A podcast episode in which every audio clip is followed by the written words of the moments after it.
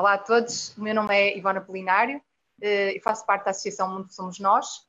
Eh, nós temos estado a dar umas voltas ao mundo ehm, aqui no, ehm, no, no Facebook, na, nesta nossa página de Mundo Somos Nós, e estamos a conhecer projetos de educação eh, em Portugal. E, ou projetos, como é o caso hoje da Mel, que estão relacionados com a educação.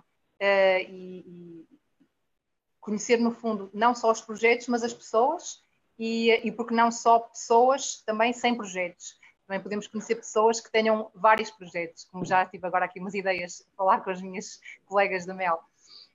Um, então, o, o, nós já estivemos, uh, temos andado aqui pelo Norte, na, nas semanas passadas uh, estivemos mais aqui pelos projetos do Norte, que, que têm estado a, a, a trabalhar com, com, crianças de várias idades. Uh, já estivemos com o Mundo Pula, com a Fátima Filipe. Um, já estivemos, uh, agora de repente estou a ter brancas. A semana passada estivemos com quem? Não me estou a recordar, não sei, eu às vezes fico assim sem, sem memória. Uh, mas temos estado aqui pelo, pelo norte e uh, hoje damos um saltinho, vamos um bocadinho mais a, a sul. Esta associação, a MEL, não é propriamente uma associação que seja do Sul ou do Norte, portanto, trabalha a nível nacional e internacional. E, um, e vamos conhecer um bocadinho melhor o, o, trabalho da MEL, que é a Associação Movimento de Educação Livre, e, sobretudo, como eu estava aqui a falar com a Sílvia e com a Inês, uh, quem são as pessoas que trabalham na MEL. Não vamos conhecer todas as pessoas que trabalham na MEL, eu, eu convidei a Sílvia Cópio e a, e a Inês Pesseguina, uh, que fazem parte da, do, dos órgãos da, da, da MEL. Eu também faço parte da MEL eh, trabalho, estou relacionada com o Mundo Somos Nós, mas também estou com a Mel, embora bastante mais ativa no, no Mundo Somos Nós do que na, do que na Mel, mas um, ehm, é, um, é um trabalho que, que, me, que me, preenche muito porque uh, percebo que é, é mesmo necessário uh, a nível nacional fazer um esclarecimento, dar um apoio e fazer esclarecimentos relativamente ao, ao que se passa no, na educação em Portugal, não só no ensino doméstico, como, como a Inês e a Silvia vão, vão explicar com certeza, mas na, na educação no geral. E um, muitas vezes as famílias uh, precisam de informação, precisam de informação alternativa, que não existe na maior parte dos, dos, do, dos locais mais convencionais, e a MEL uh, dá esse apoio, dá essa informação, mas não, não vou adiantar muito mais, não é? Vou fingir que não percebo nada do que se passa na MEL, vou fingir que não sei de nada, uh, e, vou, e, vou, e vou fazer perguntas que, uh, para as quais eu acho que já sei a resposta, mas se calhar vão me surpreender hoje.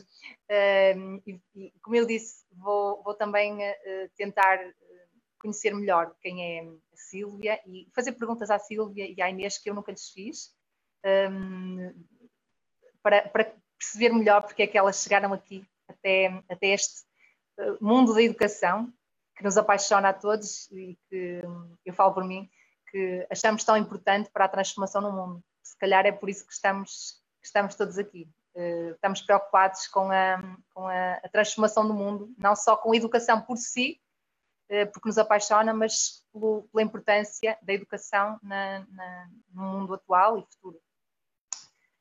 Pronto, então tendo dito isto, ehm, Silvia, queres, posso começar por ti?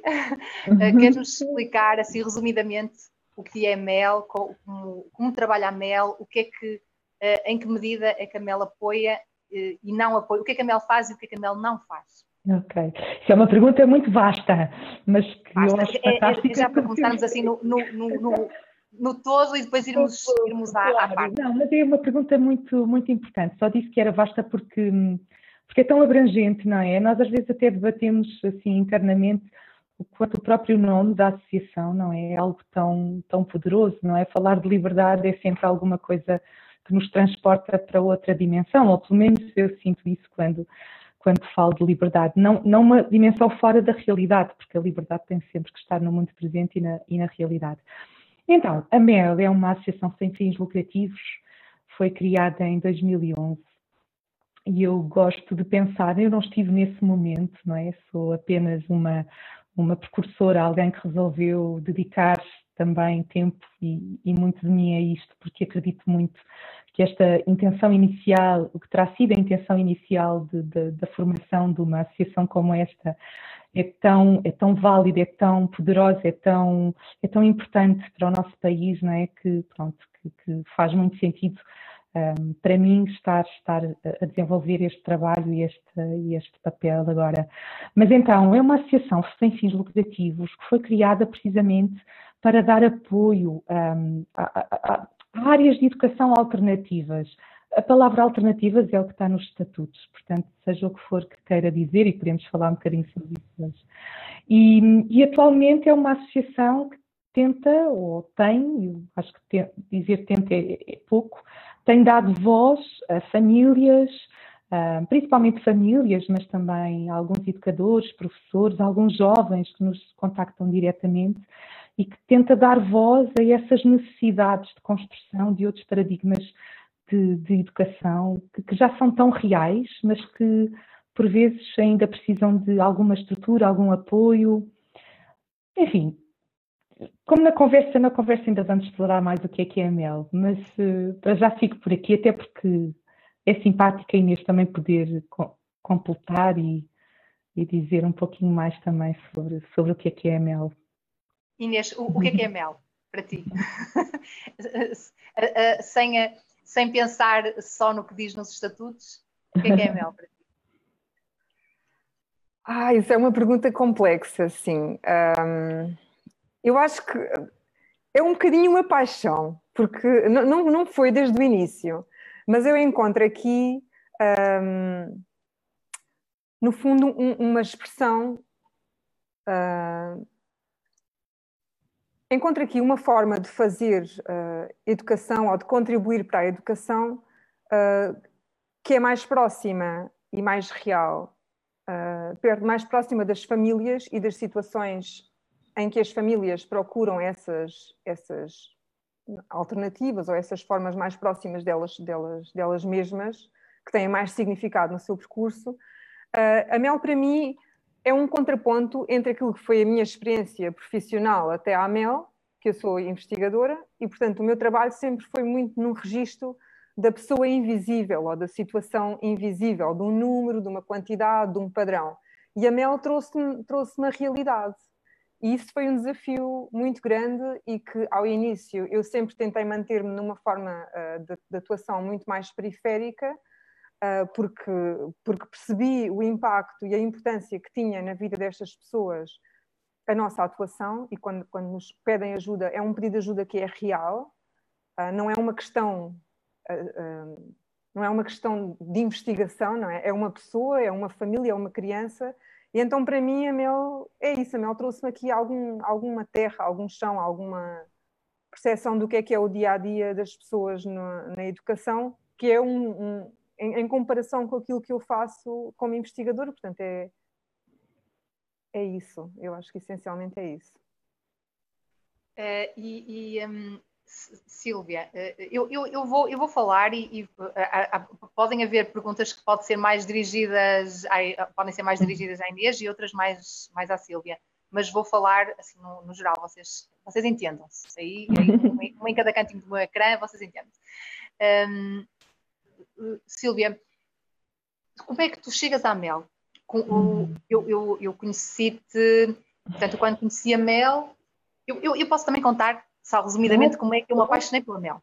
Então foi assim. Uh, nós aqui em Braga queríamos fazer um, uma, um projeto de, de, de, éramos três famílias na altura, na altura nem três, éramos duas famílias e queríamos uh, percebemos logo, eu já tinha percebido quando o meu filho nasceu que queria fazer ensino doméstico com ele e tive com ele eh, quando ele era pequenino, três anos e meio em casa depois tive uma situação que me obrigou a levá-lo a, a, a, ele se inscrever num jardim de infância.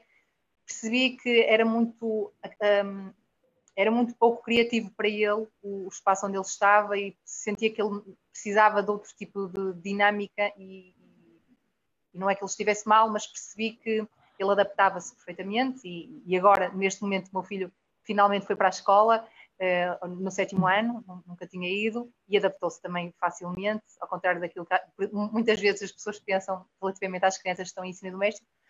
Mas, pronto, percebi, uh, tal como outros pais, que, que os nossos filhos precisavam de algo mais e, e de um apoio mais próximo, e, e, então decidimos juntar um grupo de pais e uh, cederam-nos um espaço. Foi assim que o Mundo Somos Nós começou. Começou num, num espaço em que os pais se voluntariavam e, faziam atividades de manhã, à tarde, e, e, fomos começando assim de uma forma muito informal. Depois, mais tarde, nasceu a associação e começou a ganhar outra forma, pronto, que, que, mais próxima da que tem hoje. Mas como é que, uh, como é que a Mel entra aqui? Nós uh, queríamos juntar mais pais. Nós não queríamos ser só dois ou três pais, duas ou três famílias. Queríamos juntar mais, queríamos falar sobre educação, mas, sobretudo, queríamos fazer alguma coisa. Não queríamos ficar muito assim, só, só na teoria. Eu sentia que as pessoas falavam muito mal da escola, que se queixavam muito, queixavam-se mais ainda do que eu, mas não tomavam nenhuma ação e não experimentavam nada de novo. Ficavam só no queixar-se, no... pronto. E então, eh, ouvi falar através da Eveline, não sei se a Eveline me estará a ouvir, a ouvir hoje, ehm, falou-me da MEL, do Movimento de Educação Livre, que tinha nascido, portanto, nós, isto foi em 2000 e, este encontro deve ter sido, não sei se em 2012 ou 2013, nós nascemos em 2013, de uma associação que tinha nascido recentemente e que estava muito à frente na educação e, eh, e que estavam a fazer coisas pronto, que, que, deviam ser, no fundo, a vanguarda da educação em Portugal. Foi, foi um bocadinho assim que me apresentaram a MEL e, e, e disseram, opa, vamos fazer uma, uma palestra com eles, um encontro com a, com a Mel, o, não sei se na altura foi um dia inteiro ou à tarde, eh, para trazermos pessoas a falar sobre isto. Pronto, um bocadinho como as pessoas naquela altura faziam com o José Pacheco. Traz o José Pacheco a algum lado, vamos falar sobre educação. Pronto, e então nós começamos com a Mel. Uh, e então vieram duas pessoas da Mel que eu nunca mais vi. Uh, que, Hum. devia, devia, saber o nome agora, não é? Fica-me mal não Cláudia, saber. Mas será? nunca mais vi na Mel. Pronto. Uh, adiante. Entretanto, elas vieram e eu uh, partilharam a sua experiência, a sua experiência muito própria e, e, e pessoal da, da educação com os, com os, seus próprios filhos, mas foram esclarecendo muito sobre vários, várias questões legais e, e sobre sobre como funcionam uh, as escolas em Portugal e, eh, e, no fundo, para que é que existe a MEL. Pronto, o resultado uhum. desse, desse encontro foi muito esclarecedor, mas não conseguimos juntar mais do que três famílias. Continuamos com as, com as três famílias, mas de alguma maneira eu percebi que o trabalho da MEL era, era muito importante e mais tarde acabei por, por conhecer a Sofia, Sofia Galis, que foi, foi a fundadora da, uma das fundadoras da, da, da MEL, e, e, e, pronto, eu comecei a ir aos encontros de educação e uma vez encontrei a Sílvia. Um desses encontros ainda, ainda era a Sofia Gales, presidente da, da MEL. Pronto, então, agora. Olha, primeiro. Como é que quiseste, quiseste tomar conta da MEL?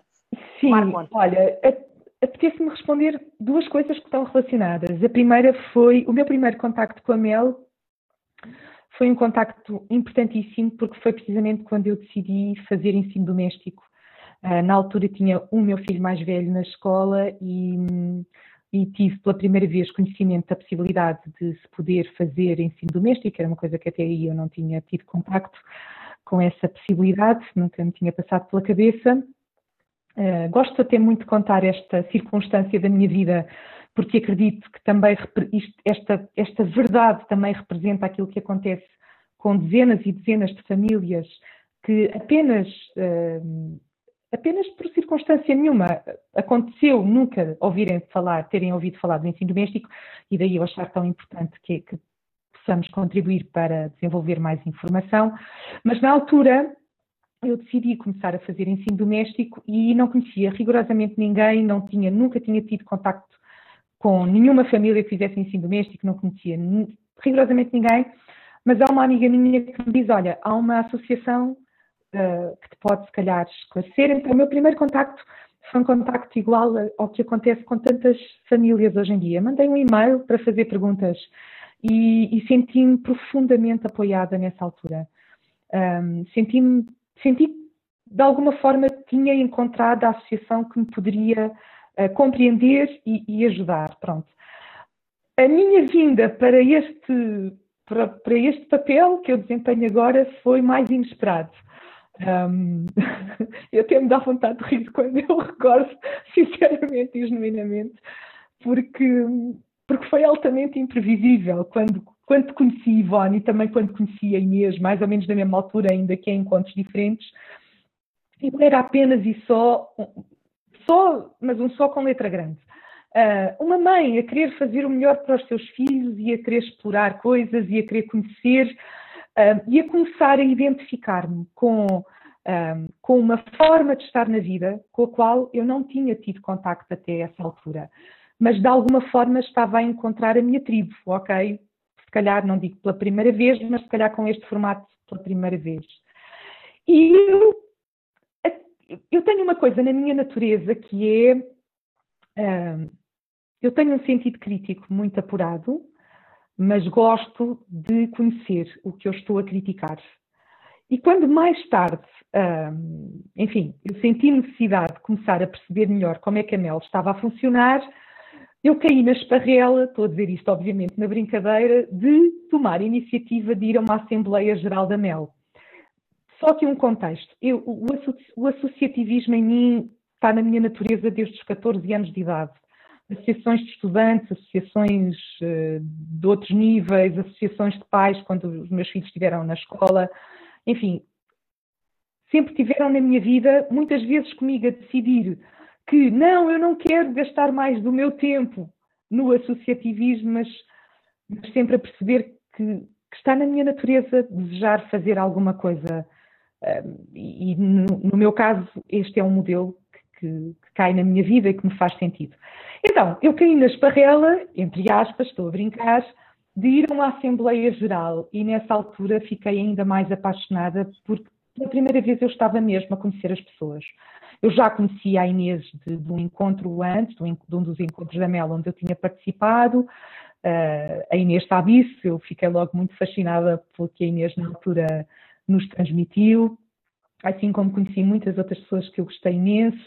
A ti, Ivone, conheci, se não, se não estou em se não estou em erro mais no, na esfera da rede de educação viva, que também fez, muita, muito, fez muito parte também do meu crescimento nesta, nesta etapa. Mas então, nesse contacto com, com, com a Assembleia, eu conheci melhor as pessoas e escutei-as e, e também me senti escutada.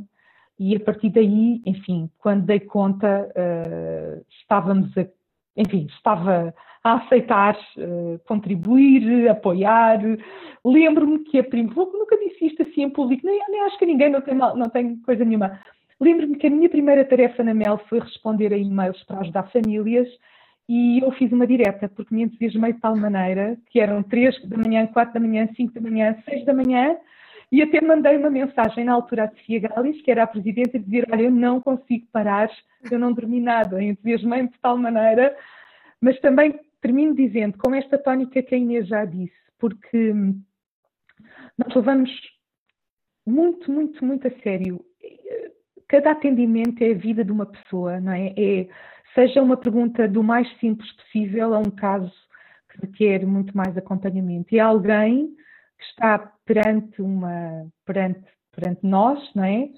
E que pode ou não ali uh, ter ou não um suporte, ter ou não respondido a uma dúvida.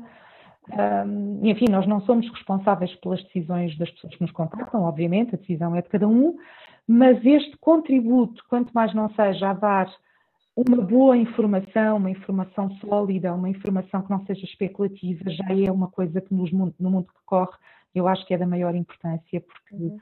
porque é a partir daí que se cria muita segurança e muito caminho na vida. Pronto.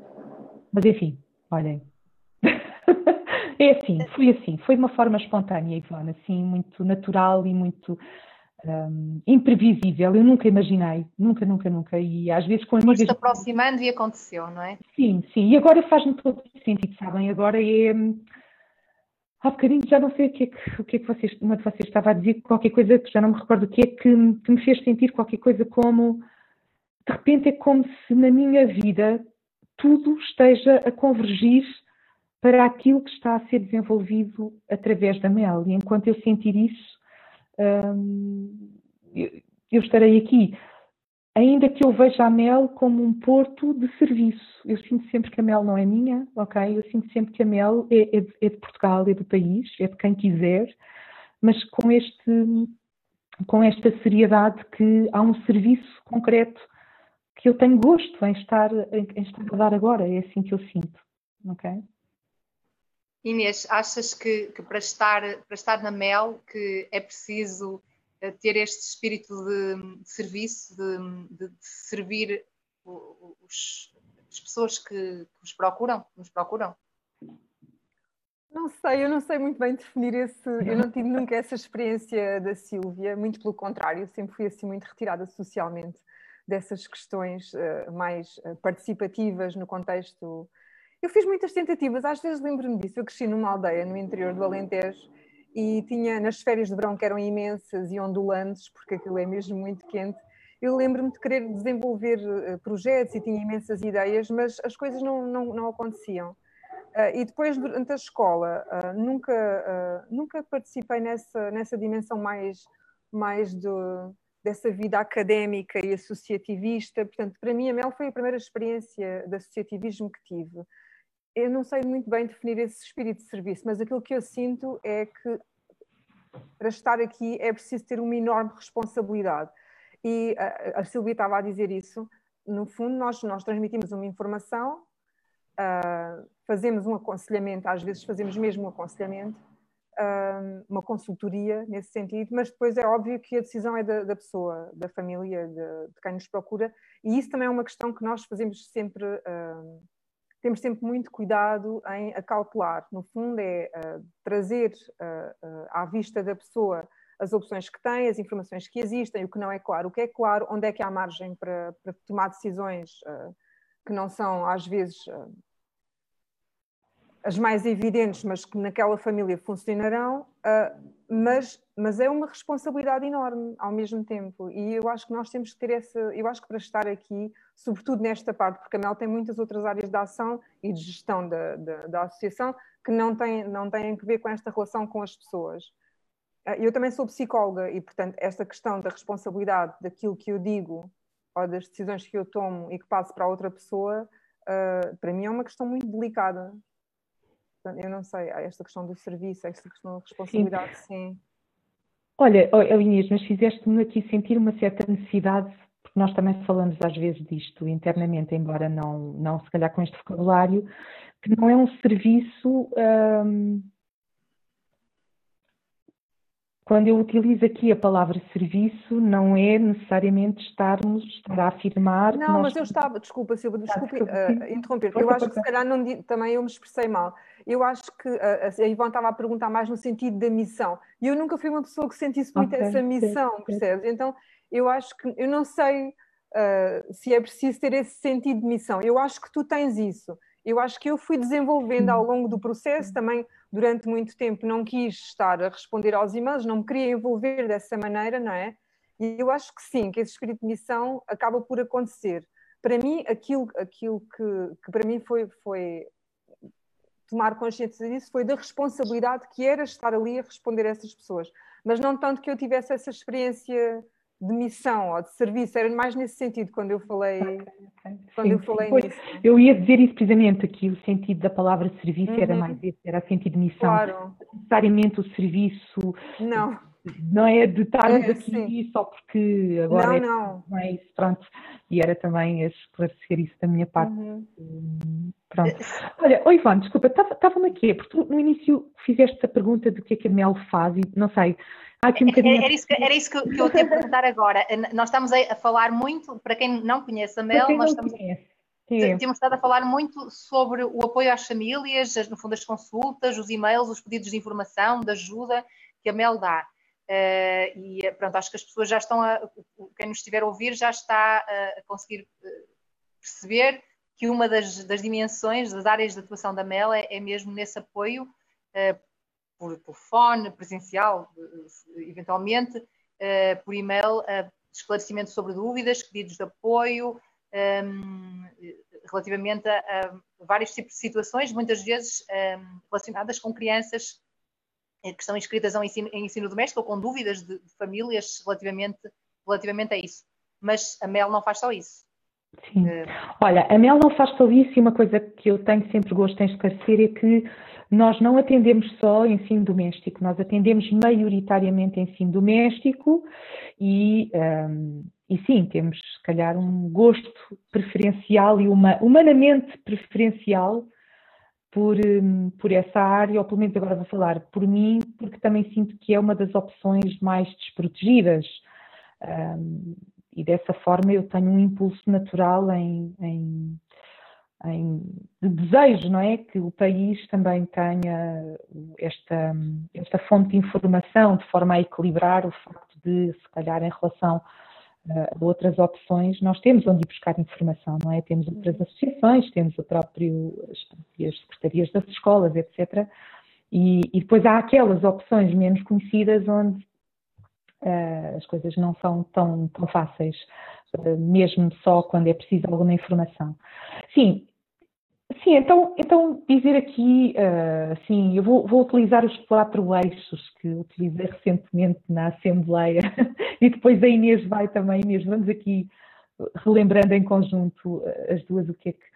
Bem, nós temos aqui uma área que é a área da defesa, não é? Em que eu subdividiria em dois grandes grupos, que é, por um lado, o atendimento jurídico às famílias, não é? As famílias Uh, e professores também. Nós, nós falamos sempre mais uh, das famílias, porque na nossa essência um, acreditamos que uh, o direito e o dever de escolha é primordialmente das famílias, ainda assim nós também, e a, e a bem, e a bem, e a bem de, de, do, do, próprio nome da associação, que é Educação Livre, também esclarecemos e atendemos e apoiamos por vezes professores que nos contactam, já tivemos situações de diretores de escolas que nos contactaram, uh, muitas vezes a pedir dúvidas uh, sobre questões legais, sobre questões de, de procedimentos, etc., e, e, que nós prestamos e com muito gosto. Portanto, temos um gabinete jurídico, temos um apoio de um advogado que, tem, que se tem vindo e cada vez mais a especializar nesta área da educação, onde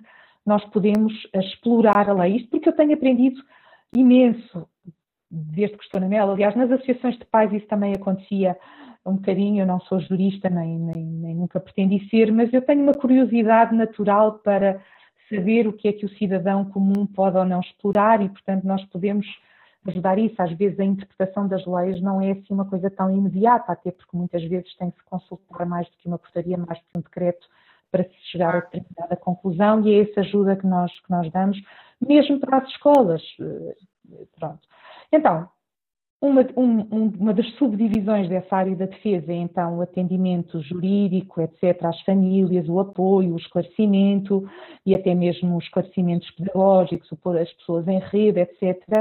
E ainda dentro desta área eu colocaria a questão depois da defesa legal, não é? Do Estado de ser uma associação que está atenta aos movimentos um, mais políticos, o que é que leis é que têm sido publicadas, como é que podemos ou não exercer o nosso direito cívico de contribuir para que o direito à liberdade não se perca, para que não, enfim, possamos até promover um pouquinho mais de liberdade e, portanto, aí também nos movimentamos com organismos internacionais, no sentido de promover, porque este, este movimento de perda ou de ganho de maior liberdade no direito da educação são movimentos que não são estanques, não é? Há sempre, há sempre movimentos políticos a favor ou a desfavor e, portanto, a, nosso, a nossa garantia é promover a liberdade de escolha e a, a educação livre, não é? Que é um direito das crianças de serem educadas com base na, na, educação livre. Depois, a parte, eu vou deixar para o fim a parte da investigação, porque assim é uma forma de eu partilhar com a Inês uhum. tá bem, a resposta, está bem?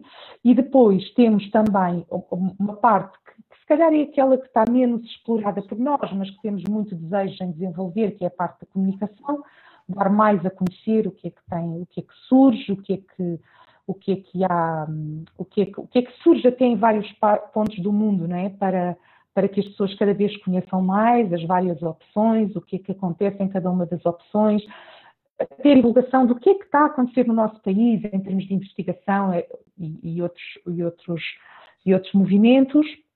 E, portanto, também nos movimentamos, uh, tentamos nos movimentar por aí, não é? No sentido da divulgação, da comunicação, etc. E depois a área de investigação, que eu passo a Inês, que é para também não, assim partilhamos mais, não é Inês? Claro. A resposta.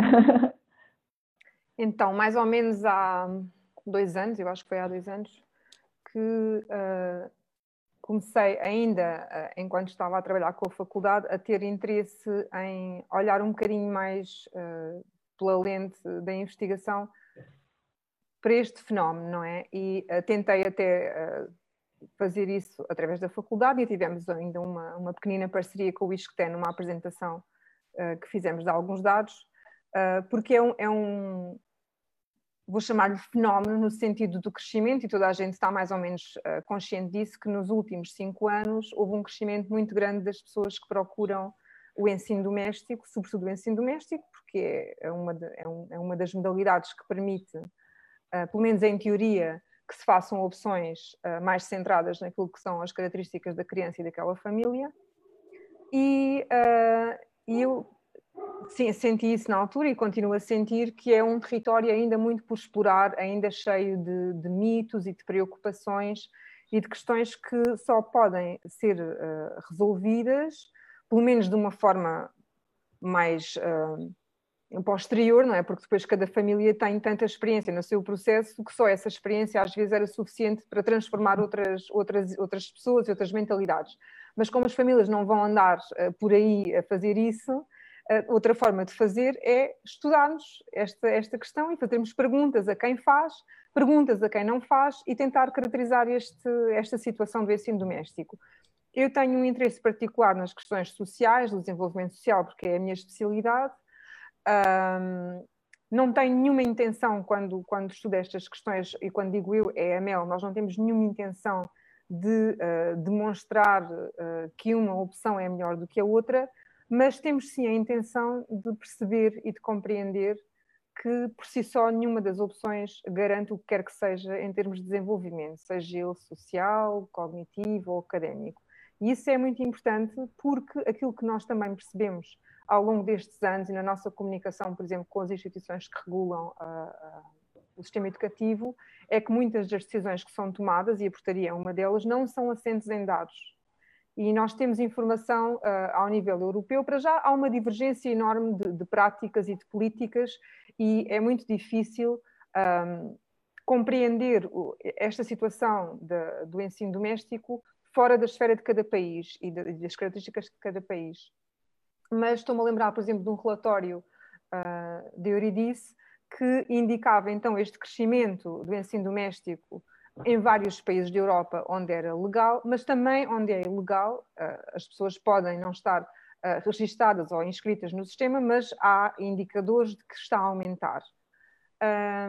E esse relatório apontava e fazia essa sugestão aos países e, no fundo, relançava um repto às instituições que temos que estudar este fenómeno com a mesma seriedade com que estudamos outras opções educativas. Mas para isso há outra dificuldade que tem a ver depois com a avaliação e com os instrumentos em si. Porque muitos instrumentos, estou a pensar, por exemplo, na questão do desenvolvimento social. Há muitos instrumentos que foram desenhados para avaliar o desenvolvimento e a adaptação e as competências sociais da criança, uh, mas eles são desenhados para o contexto da sala de aula. E, portanto, eh, tem a ver com o movimento e com as interações e as relações que a criança tem no contexto da sala de aula, com os pares que tem na sala de aula ou com os parceiros sociais que tem e que incluem um determinado número de crianças, um determinado número de adultos e um determinado tipo de interação. Porque há sempre expectativas em relação. E há regras, não é? Sobre como é que é o funcionamento. Não há instrumentos que tenham sido desenhados para caracterizar o desenvolvimento social de uma criança fora do contexto da escola. E isto é muito complicado Portanto, isto é logo um desafio. Há mais ou menos dois anos, eu, nós sentimos muito essa necessidade. Eu também, é, um, é uma área, uh, pronto, é a minha área de, de, trabalho, é onde me sinto confortável e onde tenho, uh, onde me sinto também confortável e confiante para, para agir. E então começámos a, a primeira investigação, que foi caracterizar então as famílias que estavam em ensino doméstico na altura. E tivemos uma participação que foi interessante, tendo em conta aquilo que são os nossos meios né, de, de recolha de dados que, em comparação com uma instituição uh, de ensino superior, são sempre muito mais limitados, mas conseguimos ter, na altura, havia uh, ah, 900 famílias em ensino doméstico, uhum. perto disso, e nós uhum. tivemos uma participação de 30%, que por questionário é mais ou menos aquilo que se verifica noutros estudos. Portanto, temos à volta de 102, 103 famílias que participaram. E foi muito interessante para perceber, esses dados estão disponíveis na nossa página, portanto, quem quiser depois perceber um bocadinho melhor pode lá ir, mas assim, em linhas gerais, nós perguntámos o que é que motiva as famílias, quais são as principais preocupações, quais são as principais dificuldades que encontram no seu dia a dia. Uh, pronto, era, um, era um, um, questionário muito exaustivo que foi adaptado de um survey que é feito de dois em dois uhum. anos nos Estados Unidos, e este foi o arranque, por assim dizer. Nós temos, para além disso, uma base de dados imensa dos atendimentos que vamos fazendo e que registramos uh, quem é que atendemos, qual é o conteúdo, de onde é que vem, etc.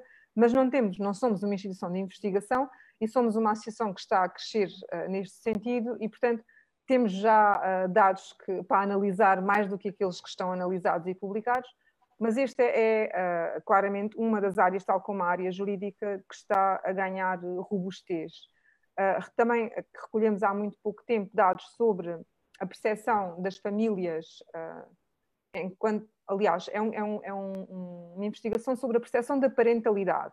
E aqui nós incluímos famílias em qualquer situação escolar, por assim dizer, porque também há outra questão que é nós preocupamos-nos muito com o desenvolvimento das crianças, mas também é muito importante o, o cuidador, não é? E é, é, muito importante. Quem se quer às vezes se depara com maiores desafios não são, não são as crianças em ensino doméstico, são os pais das crianças em ensino doméstico que têm muito mais desafios pela frente, sobretudo quando a comunicação com a escola, com a escola não corre assim tão bem. Uh, e pronto, estes dados estão recolhidos. Já temos um novo questionário também, já com, com uma boa entrada uhum. de respostas sobre o efeito desta, desta situação de confinamento uh, no, no bem-estar psicológico das crianças e dos jovens, e temos também uh, uma parceria com a Universidade Católica, num doutoramento que está a ser desenvolvido sobre, sobre a exposição a ecrã durante o confinamento e que depois, mais para a frente, haverá de comparar com, com a situação já de não confinamento, não sabemos como é que vai evoluir ainda, mas também com a intenção de perceber que práticas é que foram alteradas? Em, isto é de crianças entre os 1 e os 6 anos, este, esta investigação em particular, perceber que práticas é que foram alteradas na situação em que as famílias já estavam com as crianças em casa e na situação em que houve essa, essa mudança.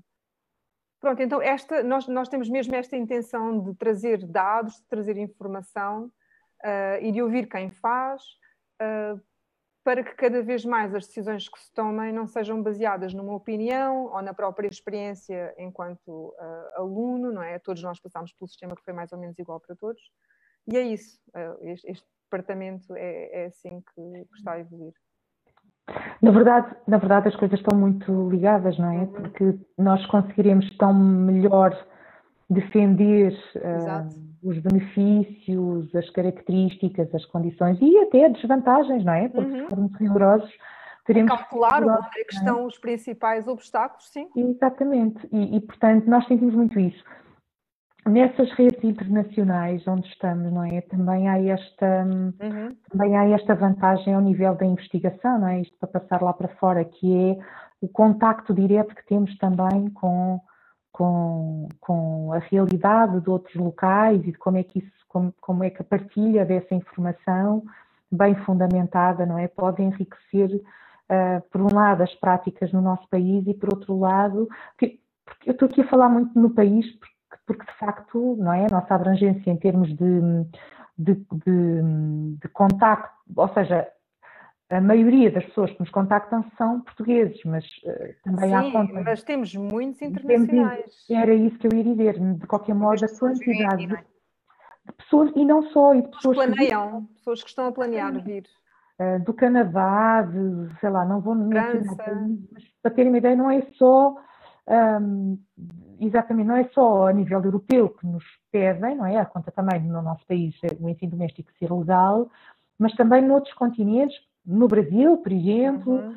e, e, já aconteceu também, por exemplo, Angola, Moçambique, uh, verem famílias que, no, que, nos, que nos contactam para saber como é cá ou como é que podem fazer lá, sim, não é? Às vezes nem é sim. só assim, como é que eu faço. Não, eu quero continuar a viver cá, mas eu gostava de perceber como é que vocês fazem para eu poder aqui também sentir-me apoiado. Então, de facto, isto acaba por ser um, um movimento muito global, não é? E, e também é esse o contributo que a que a Mel tenta, tenta, tenta não faz, não é tenta. Eu sou às vezes um bocadinho moderada, demasiado, eu sou demasiado moderada nas palavras. Sim. Faz. Deixa-me só acrescentar ainda uma coisa que me lembrei, Silvia, agora quando falaste na questão internacional. Uh, Nós estamos também agora, uh, fazemos parte de um grupo de investigadores uh, ao nível, isto é global, não é? De facto, são todos, e tem sido, tem sido nós, nós estamos agora uh, com reuniões mensais, no fundo, a, a, perceber como é que podemos avançar. Isto tudo aconteceu porque havia uma conferência que ia acontecer no, no final deste ano e que, e que não vai acontecer, pelo menos nesses moldes. Mas houve um interesse muito grande em, em, em apoiar, os, os, no fundo, as investigações que já estavam a decorrer, em perceber como é que nos podemos ajudar uns aos outros, e tem sido muito interessante porque se não fosse esta situação, cada um depois lá na, nas Filipinas havia de apresentar o seu trabalho e havíamos de discutir, mas como, como isto não foi possível desta forma, então os investigadores, e, e nós estamos as duas lá, Uh, nestas reuniões mensais, nós estamos todos a, a, trocar informações, a trocar experiências, a trocar dados, metodologias, uh, práticas de publicação, etc. E tem sido muito interessante descobrir como é que, por exemplo, há tantas semelhanças entre a forma como evoluiu ou como se expressa o ensino doméstico agora em Itália e, por exemplo, em Israel, ou como é que, uh, uh, em alguns países, uh, não, não era nas Filipinas, não me lembro onde é que era. Tailândia? A Tailândia, talvez. Como é que extraordinária a evolução que teve e a forma como se conseguiu criar uma flexibilidade tão grande na expressão dessa, dessa opção e que e que não é exatamente a mesma que assume nos diferentes países. Isso é, é uma riqueza mesmo extraordinária. Tem sido um processo muito giro. Este, este às, vezes, às vezes é interessante estamos a falar nisto, falar nisto agora no, ao, ao, nível internacional, porque um, às vezes uh, existem, sobretudo num, num, local como Portugal, em que uh, somos um país pequeno e, e, não há assim tantas famílias, apesar de, dos números estarem a aumentar, não, não há assim tantas famílias em ensino doméstico. Não. E, e existe, existe, existem muitos mitos, não é? No início, quando, antes de estarmos aqui ao vivo, estávamos a falar um bocadinho nisso. Existem muitos mitos sobre o que é o ensino doméstico e, eh, e quando nós estamos muito focados só na, nos pouquíssimos casos, a maior parte das pessoas não conhece ninguém que esteja em ensino doméstico, não é? Não é propriamente é, é uma coisa alternativa. 0,02%. É, é 0,02%. É, pois, é que não, não, não é nada. Uh, há muitas coisas alternativas em muitas áreas, e eu gosto muito de coisas alternativas, não, não fiz de propósito, mas foi assim que aconteceu. E, mas a educação em Portugal é mesmo muito alternativa. Neste caso, a educação, o ensino doméstico é algo mesmo muito, muito alternativo, não é assim fácil encontrar pessoas que estejam, estejam a fazer isto. Exatamente por isso, muitas pessoas criam assim, um, um gigante adamastor à volta disto. E um, existem esses mitos e quando, quando vocês estão, a, estão em contacto com, com um, outros países uhum. em, que já, em que o ensino doméstico já está há décadas um, a crescer e a, e a desenvolver-se, existem imensas imensos até projetos relacionados com isso e associações de defesa e vários tipos de, de, de motivações para o fazer, não é? vocês acabam por ter, por ter uma, um, uma percepção muito mais, um, muito mais abrangente, não é? Uhum. Do que realmente uh, pode ser o ensino doméstico. Querem falar um bocadinho sobre isso, sobre quais são as, os principais entraves que, que, as, que encontram da parte das pessoas relativamente ao ensino doméstico? Que, que mitos estamos a falar tanto para pessoas que pensam em, em fazê-lo, como para aquelas que, à partida, fazem por vezes, um julgamento, não é? Sem, uhum. Eh, sem, sem terem um grande conhecimento sobre isso. Olha, Inês, se não te importares, começo aqui só com um comentário e passo-te passo a palavra. Ainda mesmo antes de ir direto à tua pergunta, uma das coisas que para mim tem sido extraordinária na participação nessas redes internacionais, um, e, e, tenho mesmo gosto em, em partilhar isto com, com, quem nos estiver a ouvir, porque é algo que eu não recebo para mim, sou eu que escuto isto que vou partilhar convosco, mas, mas é algo que eu sinto que não é meu, que é, que é, do, que é de nós todos, é a percepção de que, afinal, um, o nosso país está a, a mover-se muito bem e de forma muito coerente ok, na, na, prática do ensino doméstico e na defesa do ensino doméstico. Quando digo nosso país, estou a falar das pessoas, não estou a falar das entidades de tutela, ok? Porque aí seria outra conversa. Estou a falar das famílias e da forma como uh, o nosso país é olhado, ok? Claro que há sempre um ou outro grupo que acha diferente, não é? Estou a falar em termos genéricos, não é? E, e se calhar também por isso é que nós acabamos por receber tantos contactos de, de pessoas estrangeiras, porque também há muito passa-palavra, não é? Uh, uma determinada comunidade que já cá está e que de repente passa a palavra e diz: Olha, aqui o ensino doméstico, uh, enfim, é legal para começar, não é? Porque vamos logo começar por aqui, independentemente da portaria ou não, ser que, que o regulamento é ser agradável ou não, e nós aí temos uma posição muito clara de que achamos que a portaria não, não representa o ensino doméstico, de qualquer modo é uma prática legal, pronto. Então gostava de transmitir isso, não é? De que é também aquilo que observamos nos outros países para tomarmos como exemplo de crescimento para nós, mas é também estarmos neste movimento em que também nós, não é? Temos, temos acabamos sem querer por ser referências para outros para outros países. Isso tem sido, para mim, muito empoderador, sabem? Muito, uau, eu quero mesmo continuar nisto porque há aqui um movimento uh, recíproco, não é? E, e, pronto, nós estamos, por exemplo, eu tenho estado muito em contato, por exemplo, com o Brasil, que tem uma situação tão oposta à nossa, não é? No que diz respeito a lá é ilegal, aqui é legal, mas vamos a ver na prática as preocupações entre as famílias, que as famílias que praticam o ensino doméstico acabam por ser as mesmas, porque tem muito a ver com um, a possibilidade no dia a dia exercer o direito de se trilhar um caminho educativo que depende da família e não uh, do Estado que regulamenta, pronto. Enfim, então, queria só fazer esta parte antes de ir mesmo à tua pergunta, porque surgi, senti que era uma boa oportunidade de, pelo menos, de transmitir aquilo que me chega como imagem do nosso país dentro destas redes, não é? Pronto. Um, sim, vou só responder, depois passo também à Inês. A minha, da minha experiência enquanto mãe em ensino doméstico, Ivana, aquilo que eu sinto que é o maior preconceito, uh, nem é. Uh, poderia ter muitas historinhas que os meus filhos já viveram uh, sobre isto, não é? Desde historinhas de curiosidade a histórias zorras de terem sido excluídos, por exemplo, de uma clínica médica, por escrito, não é? Em que, por escrito me disseram que só, só, só prosseguiam com determinada, determinada sequência de terapias se eles estivessem no ensino regular. E, portanto, portanto passei por muitas experiências e, e, e, trago aqui este, este exemplo mais radical, porque isso é uma das coisas que nós temos que erradicar completamente, é? que é, é uma opção legal, mesmo que o não fosse, uhum. o ser humano tem o direito a não ser excluído apenas e só por causa de uma opção, não é? E estamos a viver uma era em que isso vem ao de cima claro. por tantas claro. outras situações da vida. Portanto, aqui é onde surge o tal meu espírito de missão que há bocadinho estávamos a falar, que é uh, parem lá, por favor, de tratar as famílias e os meninos em ensino doméstico sem primeiro olharem em consciência para o facto de não haver o direito de nenhuma situação de ostracização ou de, ou de hum, eu estou a usar estas palavras de propósito. Porque é mesmo isto, não é? Se eu chego a um determinado sítio e, e, e, e, passamos por essa experiência, então isto, isto, isto, isto desculpem, tem uma gravidade que tem, que tem mesmo que acabar, não é? Uma coisa é eu não concordar com a opção, outra coisa é uh, eu não concordo, mas esta pessoa tem direito ao acesso igual aos outros meninos todos, não é? Um, e não resisto, desculpem, não, lá começo eu, não é? Isto é aqui quando começa a minha veiazinha. Uh, e não resisto, por exemplo, a, a, dar como exemplo aquilo que é dramático hoje em dia, que é as escolas estarem fechadas, uh, termos os números que temos, independentemente da opinião que possamos ter sobre se devemos estar em confinamento ou não. Não vou trazer esse debate para aqui. Não, não, sinceramente, não é isso que me interessa quando estou a defender as famílias.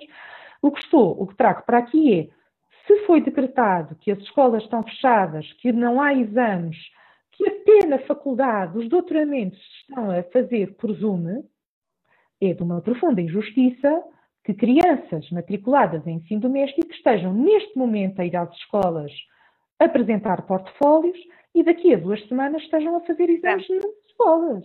De máscara. É, é, é, é, é, mim é escandaloso. Tendo em, claro, tendo em conta a uh, esta, este princípio da igualdade não, não faz, não. não faz qualquer sentido, não é? E qualquer argumento que me apresentem sobre não tivemos como inventar outra forma de avaliar, não podemos verificar se essas famílias, se essas crianças estão em bem-estar. Estes são os dois principais argumentos que eu já ouvi. Bom, caríssimos, se foi inventada para toda uma escola a nível mundial rapidamente, não é argumento não se conseguir inventar claro, qualquer coisa. Fazia-se por Zoom, não é? Fazia-se exatamente igual como se está a fazer com, com as crianças. Uh, Ora bem. Estão, Ora no, bem. no fundo, estamos todos em as crianças estão, estiveram todas estão todas em casa, não é? Em casa, não é? Não estiveram em ensino doméstico, mas, mas estiveram em casa. Pronto. Sim. O segundo aspecto é, de facto, também é injusto e é, enfim, não vou usar a palavra feia que me está a vir à cabeça, porque não gosto de usar palavras feias, não gosto mesmo, portanto não é só por estar aqui em direto, é que não as uso mesmo, mas vem à cabeça às vezes. Um, continuarmos a associar a prática do ensino doméstico a riscos de maus tratos. Os riscos de maus tratos são transversais na sociedade, não estão associados à opção propriamente dita. Eles existem, infelizmente, e devem ser combatidos, obviamente. Portanto, se estamos preocupados que, os, que as crianças agora, à conta de estarem em ensino doméstico, vão à escola mostrar-se, isso também se aplica a qualquer criança que está quatro meses em casa. Não, não é porque está em ensino doméstico ou em ensino individual que está mais sujeita a eventuais maus tratos do que estará qualquer outra criança que costuma ir à escola. Portanto, ou seja, a, bem, a, bom rigor, não é? Uma das grandes questões aqui, um dos grandes, aqui não estou bem a falar de mitos, estou mais a falar de preconceitos, é de facto pararmos um bocadinho de associar a prática àquilo que está na nossa cabeça que achamos que é os riscos e daí a investigação ser tão importante, não é? Porque podemos sair da nossa impressão apenas e só porque achamos, e que nem sequer é baseada nas experiências, na maior parte das vezes, um, para, para uma realidade maior. Mas pronto, eu fico por aqui e passo, passo a Inês também noutras realidades Inês esteja a lembrar. Mais, mais mitos, mais mitos, Inês.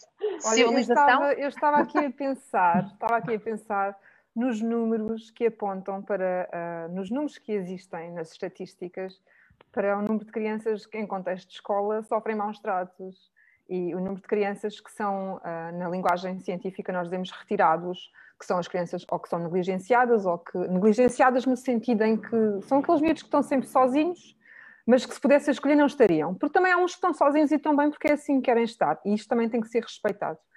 Um, mas isto podia ser um argumento muito, muito, muito forte para que muitas famílias, só por causa disto, não quisessem que os miúdos fossem à escola, não é? Uhum. Porque o risco, às vezes são números que se aproximam dos 30%. 30% é, é, um, é um valor já bastante elevado, não é? É mais do que um quarto da população escolar que vai passar por uma situação eventualmente traumatizante. Portanto, eu podia dizer, não, eu não quero, eu não quero expor o meu filho a este risco tão elevado de não é de, não é de socialização, mas de violência, não queres pô-lo à violência escolar. Nós temos, nós temos polícias uh, escola segura. Portanto, eu não creio que o contexto da escola por si só seja às vezes assim tão seguro desse assim ponto tão de segura, não é? A vida real. É, Pronto. É, é verdade. Eu estava aqui a pensar que um, a Silvia acabou por ficar um bocadinho outra, outra dimensão que eu acho que é super importante. Eu estava a pensar o que é que as pessoas mais se perguntam quando, quando estão a pensar sobre isto. Quais são as duas questões maiores que surgem? E uma delas é a questão da socialização, é essa questão surge. Uh, e eu estava, estava aqui a pensar que eu conheço muito poucos adultos que sejam bons nessa matéria. É verdade, conheço muito poucos adultos que consigam fazer aquilo que é Uh, o conceito de, de, alguém que é socialmente competente é alguém que consegue gerir os pensamentos, as emoções e os comportamentos, considerando as suas próprias necessidades e as necessidades do outro. E depois toma uma decisão que tem isto numa balança altamente equilibrada. Eu conheço muito poucos adultos que sejam capazes de fazer isso. Eu levei estes anos todos, uh, se calhar há muito pouco tempo, é que eu me senti capaz de dizer que não a muitas coisas que eu não queria fazer e esta é uma das questões que nós mais ouvimos, uh, esta, esta, dificuldade que nós temos para dizer não, que dizemos sim a muitas coisas onde não queríamos, e outras pessoas que é ao contrário, dizem sempre que não, é o seu default. Portanto, a questão da socialização e do desenvolvimento das skills sociais e destas habilidades sociais são coisas que, para além de estarem sempre em desenvolvimento, portanto, não há aqui um período, a criança só é socializada naquela altura, daquela maneira, e depois, se não for assim, está perdida para sempre, não é, não é verdade. Uh, mas esta, este, este facto, esta questão da socialização é mesmo uma questão que é muito poderosa, mas que é um mito enorme. E é um mito enorme e que começa muito antes da idade escolar. uh, nós, de certa forma, construímos esta ideia de que a socialização depende dos pares. A socialização não depende dos pares ou de crianças da mesma idade. A criança não começa a socializar quando vai uh, para o jardim infantil ou para o pré-escolar. Nós somos seres sociais desde o momento em que nascemos. A criança começa a socializar desde o momento em que nasce, com as pessoas que estão disponíveis para ela. Eventualmente, na maioria das situações, é a mãe que tem essa, que tem essa função, mas os principais cuidadores, o pai, a mãe e o pai são os principais cuidadores nesse momento, ou a tia ou a avó, mas geralmente há um ou dois adultos de referência e que são fundamentais na socialização da criança. O primeiro ano de socialização de uma criança é absolutamente fundamental. E nós temos neste momento, em concreto, crianças que estão uh, uh, em berçário e que estão rodeadas de adultos que estão com máscara e com touca. E esta é uma questão sobre a qual eu tenho vindo a pensar muito Uh, se nós pensarmos, por exemplo, na diferença que há entre um bebê de 4 meses e de 6 meses, isso pode ser a diferença entre um bebê que não se senta e um bebê que está a começar a gatinhar. O desenvolvimento neurológico de um bebê nessa idade é extraordinário. Como é que é uma criança que nos seus poucos momentos de, de, de vigília e de, de, de, estar desperto está rodeado de adultos cuidadores que não têm cara. Expressão. Um, não é? Mas não, não, não senti ainda uh, que houvesse esta preocupação da socialização do bebê ou preocupações relacionadas com, a, com, com, a, com, por exemplo, a vinculação e com o período sensível que é a criação de uma relação. A socialização uh, e a forma como a criança socializa, por exemplo, a partir da idade pré-escolar, é altamente dependente da qualidade da relação que ela tem com a mãe ou com o cuidador principal. E essa não é uma relação que esteja salvaguardada porque a maioria das crianças no, no, nos, nos, países ditos desenvolvidos uh, passa muito tempo e é cuidada essencialmente por uma pessoa que não é o seu cuidador familiar. Uh, pronto. Então, esta é uma das questões que surgem, a da socialização, e é um trabalho que nos dá uh, muito prazer fazer, desconstruir com cada uma destas famílias o que é que é isto de socializar. E o que é que é isto de socializar bem e o que é que é isto de nós temos sempre novas oportunidades para ir melhorando neste território? Porque é mesmo daqueles em que uh, não há um final que não seja o da própria vida, não é? Nós podemos sempre melhorar esta questão da socialização. Outra questão que, que também surge muitas vezes e que é uma preocupação enorme uh, e que eu também atribuo aqui à, à categoria do mito é como é que eu vou ensinar? Porque eu não sou professor não é? Como é que eu vou ensinar a minha criança? Como é que eu vou lá mais para a frente, então, vá, o primeiro, segundo ano, terceiro ano, até o quarto. A maior parte das pessoas ainda se sente mais ou menos confiante em estudar aquela matéria toda para depois ensinar. A partir daí as pessoas começam a ficar mesmo preocupadas, porque já não se lembram, porque não, não querem ver-se nesse papel, e então isto, isto, não é uma ideia minha, uh, outras pessoas que escrevem sobre isso e que pensaram sobre isso já tinham dado esta, esta sugestão, que é a melhor maneira de ensinar é, uh, no fundo, são os, são os miúdos que nos vão dizer como é que eles devem ser ensinados, porque eles naturalmente vão mostrar como é que preferem. Eu estava a pensar, ontem à noite jantámos aqui com, com, com a minha cunhada e ela estava a falar de, da experiência dela, uh, que, e estava a dizer que a filha nas aulas síncronas funcionou muito bem para ela. Que ela consegue, uh, põe os fones e consegue focar-se como não se focava antes na sala de aula. E eu pensei, que engraçado esta é uma forma, para ela, esta é uma boa maneira de aprender, é uma boa maneira de conseguir estar uh, focada. E então, no fundo, quem tem estas respostas, como é que eu vou ensinar? São eles. As crianças é que nos vão dar estas respostas. E depois também temos que compreender que nós, de facto, não somos professores e os professores são uma ferramenta muito importante uh, em alguns momentos, Uh, e o papel, de, no fundo, do adulto educador, principal educador, que é o pai ou a mãe ou o familiar que assume essa responsabilidade, é o da gestão destes recursos, que é saber quando é que é preciso contar com o apoio de um professor, quando é que é preciso uh, contar com o apoio de uma pessoa que trabalha no museu e sabe imenso sobre aquilo e vai explicar e, e, ajudar a criança naquele sentido. E, no fundo, nós fazemos esta gestão dos recursos, dos livros, das saídas e dos outros adultos que desempenham esse papel. Pessoa, e, mas isto é um medo muito. Nós temos muito este medo quando o processo começa, que é como é que eu agora. Quer dizer, a escola está cheia de especialistas para cada uma destas áreas, como é que eu sozinho. É? E ainda trabalhar, como é que vou fazer isto tudo? Mas então, serão especialistas? Eu pergunto-me logo à partida se serão especialistas. tecnicamente são especialistas daqueles conteúdos. Não sei se estão especialistas. Depois há outras questões, não é? Nós sabemos que a aprendizagem acontece sempre em relação. Se não há relação pedagógica ou relação de afeto, não há aprendizagem. Mas os professores aprendem algumas ferramentas e aprendem conteúdos.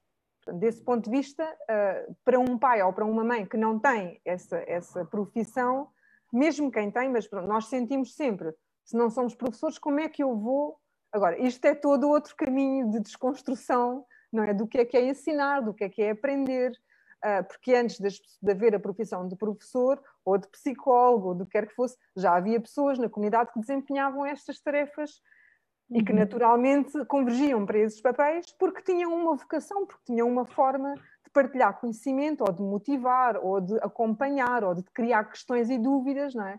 Portanto, isso já existia. Uh, é outra discussão. É? é outra... Deixa-me só.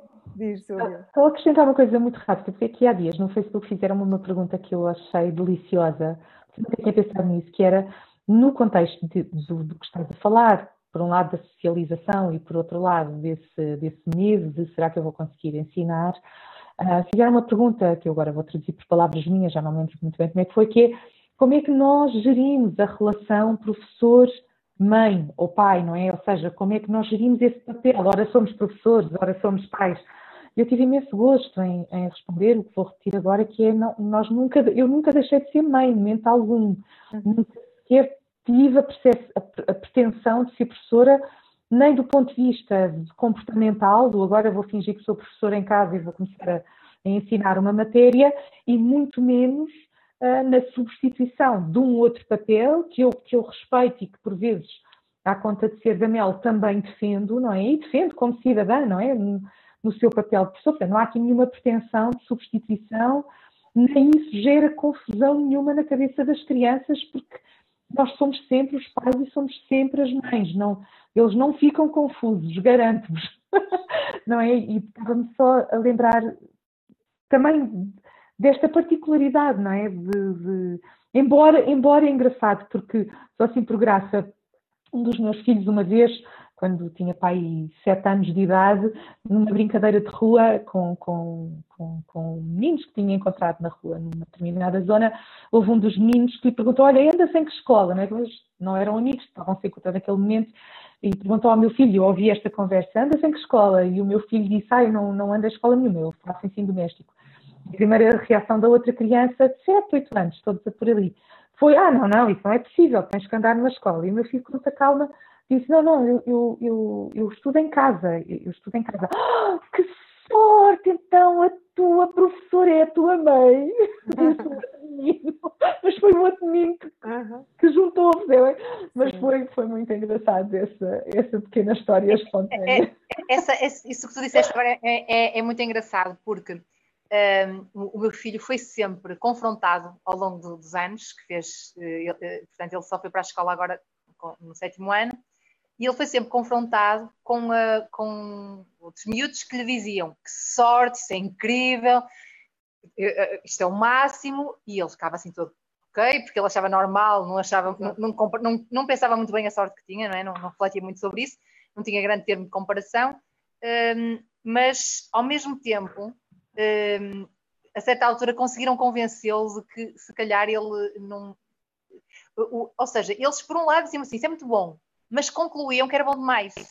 Depois na conversa uhum. chegavam à, conclusão, isso é capaz de ser bom demais, tu és capaz de depois não aprender bem. Porque se calhar depois vais, vais chegar a um ponto e não vais aprender tão bem como nós gostamos na escola. Portanto, o melhor é experimentar. Então ele foi experimentar. Ai, que cheiro. Ele, ele foi experimentar e ele, foi, eu acho que ele ficou com dúvidas se realmente ele era normal. Ele, ele o meu filho quer mesmo ser muito normal.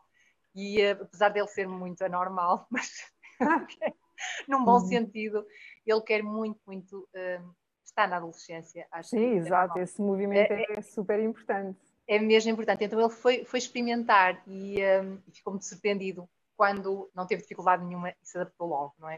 Uh, a dificuldade veio agora com o Covid, com o, as aulas online.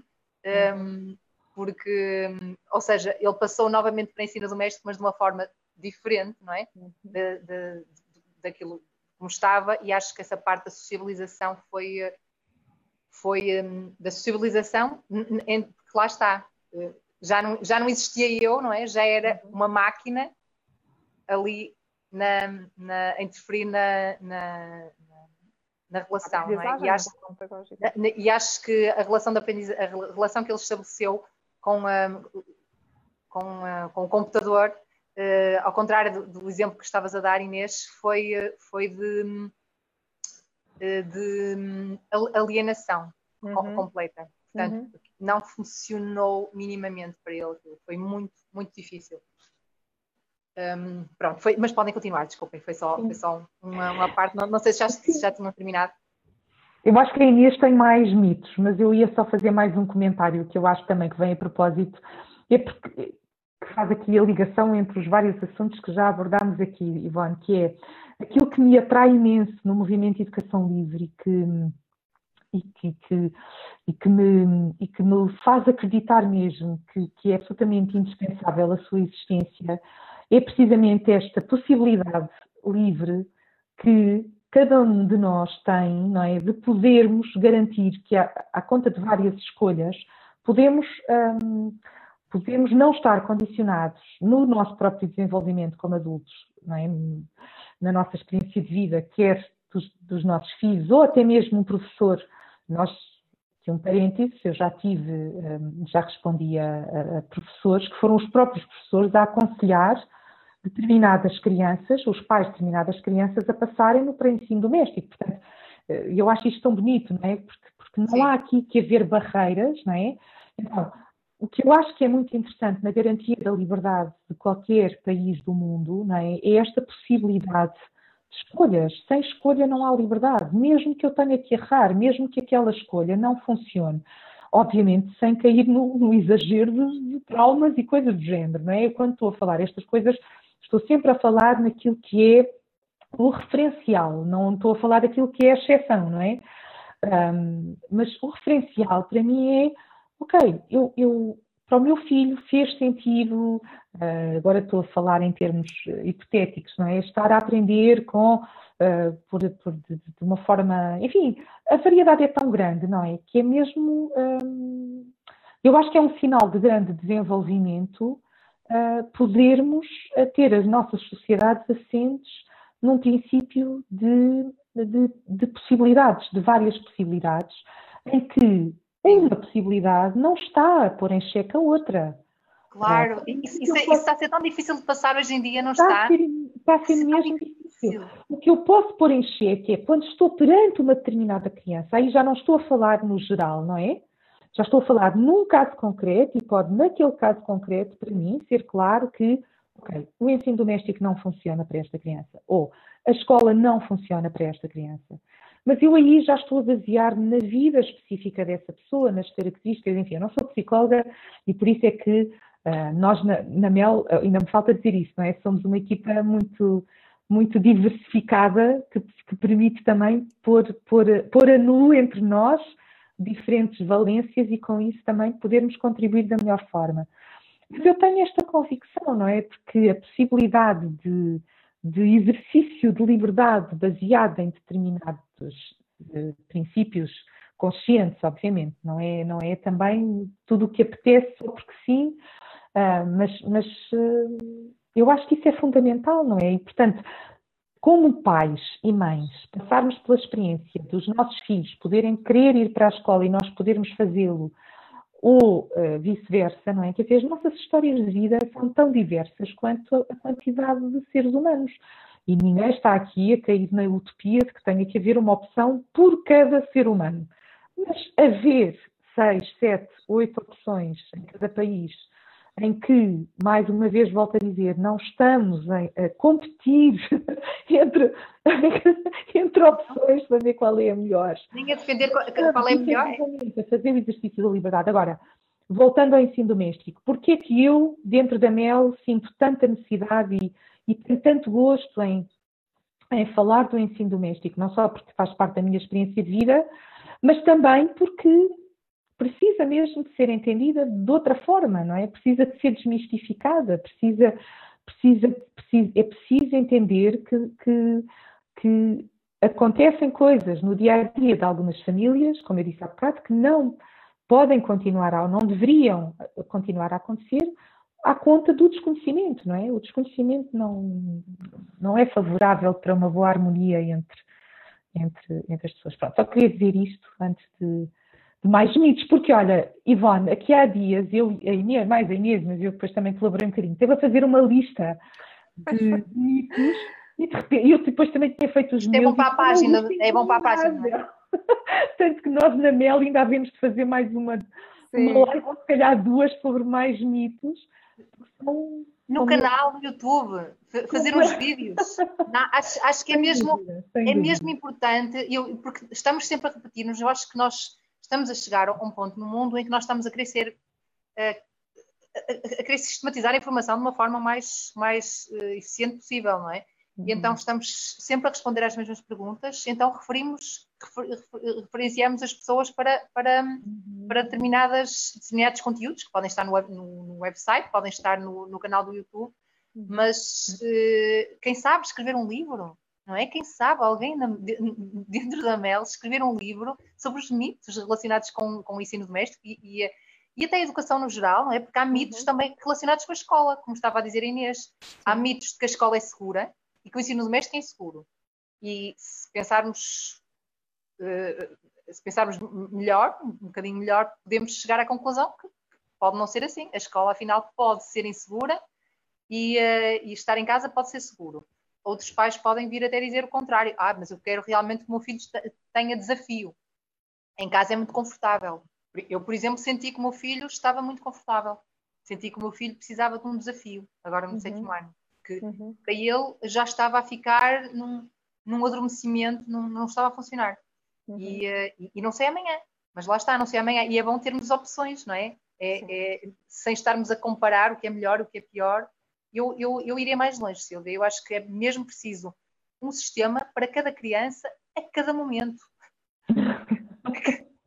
é, é, preciso, é preciso, nós, nós precisamos de uns quem é pai, não é? Acaba por perceber isso. Nós não conseguimos encontrar um modelo de educação e, e, e sistematizar aquilo que nós aprendemos de forma a, a, sermos sempre eficientes. Como pais, nós estamos constantemente a, a, a reaprender e a, e a, termos contacto com, uma, com transformações num outro ser, que é uma criança ao, pé de nós, e, e com, os, com os outros adultos, não é? Nós estamos constantemente a ter mudanças haver mudanças nesses seres. E estamos constantemente a ser desafiados para ver como, como realmente reagimos e como realmente uh, vamos agir, não só reagir, mas agir em relação a essas, a essas atitudes e essas transformações que existem nos outros. Portanto, a vida é algo muito muito complexo, não é? Muito, uhum. muito, há muita transformação a acontecer. E eu penso que nós criamos uma sociedade que, que nos simpli tenta simplificar tudo e, e eu penso que a vida pode ser simples, mas nós não, não, não, não podemos criar sistemas tão, tão simples que coloquem todas as crianças e todas as pessoas nos mesmas, nas mesmas caixas, porque é precisamente isso que, que está, que está a provocar tantas, tantas coisas negativas, penso eu, na sociedade. Hum, desculpa, Inês. Não, não. Estavas, ainda estavas a falar dos mitos.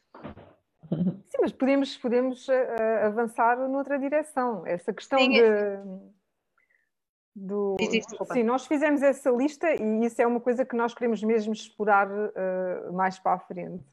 Uh, já, até já estive a rever esta lista e já me ri com algumas coisas que nós até fomos, porque fizemos uma pesquisa para perceber, e, e, e de facto há aqui, uh, desta pesquisa que fizemos, surgem muitas vezes as mesmas questões. A socialização é uma, a questão de como é que esta pessoa pode ensinar é outra, e depois havia, esta frase surgiu várias vezes, que é as pessoas que estão em ensino doméstico são todas hippies, vegetarianas e libertinos. Isto é E as crianças fazem o que querem, fazem o que querem e... e uh... Não há regras, não há, há regras, regras. No, no, ensino doméstico, não há regras. Uh... Eu vejo tanto disso nas crianças na escola também. Sim, pois é. É, eu, eu acho que nós acabamos por criar assim, criar assim estes estereótipos, não é? Mas há, há tanta, há tanta má educação, na, não é? Na, na, na escola e, e, ao mesmo tempo, se formos para outro universo, para as escolas privadas, por vezes há tanta repressão Sim, sim. É? Tanta, tanta, tanta, pessoa, tanta criança que fica calada, mas com vontade de expressar e, e, e até com raiva, muitas vezes acumulada. Sim, sim. E, sim. Portanto, isso, é, isso é, quase que... Desculpa, Ivan, desculpa. Diz, diz, diz, desculpa. que isso quase que me leva para outro mito que é quase antagónico ao que a Inês disse, que é depois o mito associado ao facto de as famílias é, querem é uh, conter a criança Sim. e não a deixar fazer nada e é, estar numa zona e pronto, e, e tem super protetores, não é? São os pais que querem super proteger e controlar tudo na vida. Esse é um grande mito, sim, sim. É um dos principais, é um dos principais mitos, sim. Eu, eu que tenho a experiência de escola e depois de ensino doméstico, posso testemunhar que aquilo que mais me surpreendeu, e eu não estava à espera, havia coisas que eu, eu não estava à espera de encontrar um, um ambiente entre famílias tão descontraído com os próprios filhos. Quando digo descontraído é no sentido de, do, do, significado da palavra descontraído, não é despreocupado, é descontraído. Não é? Os filhos é trepam, trepam às árvores, vão à mercearia comprar um quilo de maçãs, um, enfim, percebe, da família saberá de si, mais uma vez estou a generalizar e em ensino doméstico generalizar é o maior desafio de todos os tempos porque é difícil. Sempre que eu estou a generalizar estou-me a lembrar amigos ou conhecidos que são o contrário do que eu estou a generalizar, percebem? Porque a diversidade do ensino doméstico também, também leva a isto. Mas, mas enfim, mas, uh, os níveis de, de, de, de, deixar explorar, sabem? Tem sido o que mais me tem fascinado, porque porque, porque me identifico com isso e, e, tem sido tão saudável. Os miúdos andam de autocarro e vão de caminhoneta e vão, isto já na adolescência, né? os meus estão já na adolescência e, e às vezes eu vejo entre, na conversa deles com alguns amigos que é, então, mas tu já foste, já, mas tu já andaste de autocarro, mas a tua mãe já te deixou andar de autocarro? E, e, e tipo, os nossos dizem, já assim como que diz, mas qual é a estranheza? Mas percebem, quer dizer, uh, são exemplos, mais uma vez estou aqui a dar exemplos, mas, mas só para explicar que são mitos, não é? Que não, não há necessariamente uma associação direta entre a prática alternativa, dita alternativa, e, e, depois estas, estas ideias que às vezes as pessoas fazem, ou porque não conheceram mesmo nenhuma família em ensino doméstico e, portanto, têm aquela imagem dos filmes norte-americanos, ou, ou sei lá, ou criaram uma ideia qualquer, ou às vezes conheceram uma família. E, e, para Mas, nós. Não, não, oh, Silvia, eu, não será que. Eu, eu, eu acho que as pessoas, no geral, criam muitos mitos à volta de tudo não só do ensino doméstico ou de coisa. Portanto, eu acho que é uma característica, infelizmente, humana, as pessoas não pensarem. Eh, como é que se diz em português? É não pensarem bem. Num, em inglês é think through. Uhum. Pensar, pensar mesmo profundamente. Não vão a fundo, não vão a fundo, não é? Profundamente sobre algo, porque se nós pensarmos profundamente sobre algo, mesmo sem termos conhecido alguém, nós começamos a pensar, ok, aquela criança está em ensino doméstico, ora deixa-me cá pensar, como é que será? Ah, e como é que será aprender história? Ah, será que é preciso um professor de história? Ah, e será que ela não sociabiliza? Será que nós vamos pensar? Se calhar mas, oh, oh, Ivone, desculpa, mas a maior parte de nós, na nossa experiência, não teve esse tempo para essa curiosidade, não é? Para essa pois. análise, para essa descoberta. Pois. E, portanto, pois. nós ficamos muito nervosos quando temos que pensar sobre uma coisa com as nossas próprias ferramentas, porque. Então, esse calhar é o problema, não é? É, andamos sempre num nível muito superficial. Ah, há um autor, eu não, não, sei o nome dele, um filósofo que relativamente a esta sociedade da informação, uh, ele, ele, fala da pancake person, que é uma, uma espécie de, um, de, uma nova forma de estar, que é, nós temos tanto acesso a tanta coisa e tanta informação, que sabemos um bocadinho de tudo, não é? Conseguimos ter uh, uma opinião fundada ou infundada uh, sobre qualquer assunto, já ouvimos falar, mas depois a espessura daquele conhecimento é muito, muito reduzida. Então é como se fosse uma panqueca, é, é flat, toca todos os lados da frigideira, mas não tem densidade. E a maior parte de nós uh, tem dificuldade em, uh, no fundo, quando, quando tens uma realidade que é diferente uh, perante ti, que é diferente daquilo tudo que tu fizeste, dos filtros todos que tu foste construindo, nem sequer temos muitas vezes a noção de que a forma como estamos a analisar o que quer que seja resulta desses filtros, não é? Muitas vezes nós assumimos como verdadeiro um, uma forma de estar e de viver e de escolher. É verdadeira, é aquela forma. Uh, não, porque nos foi também de, dessa forma uh, cultivado ou inculcado. A única hipótese, não é? Não é? Sim, como, é assim, é a prática e nós, porque sim. E esta é uma coisa que os miúdos levam a escola anos, é vida real, não é?